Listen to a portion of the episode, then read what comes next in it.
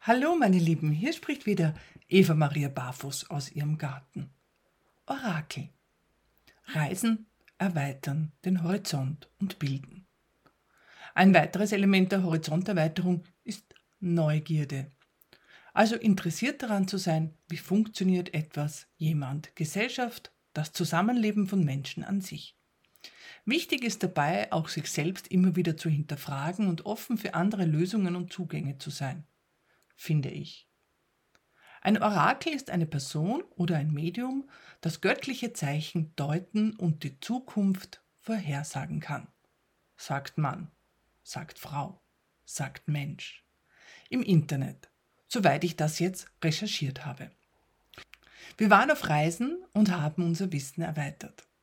Es gibt ein Land in Österreich, das ein Orakel zur Verkehrsregelung einsetzt. Finde ich jetzt unglaublich innovativ und ich bin begeistert.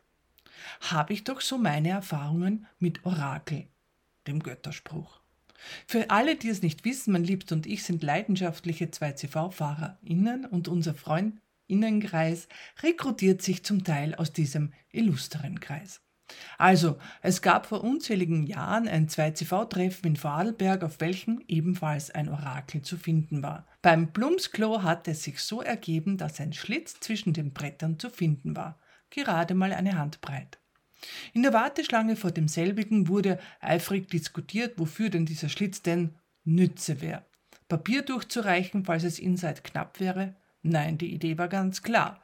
Strecke mutig deine Hand, Handfläche nach oben rein und dir wird die Zukunft vorhergesagt. Du wirst in Bälde Erleichterung erfahren.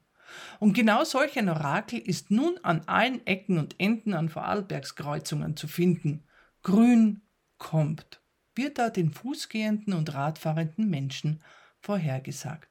Und es stimmt, mehrmals überprüft, jedes Mal eingetroffen. Grün kam wirklich. Ich bin begeistert. Tschüss.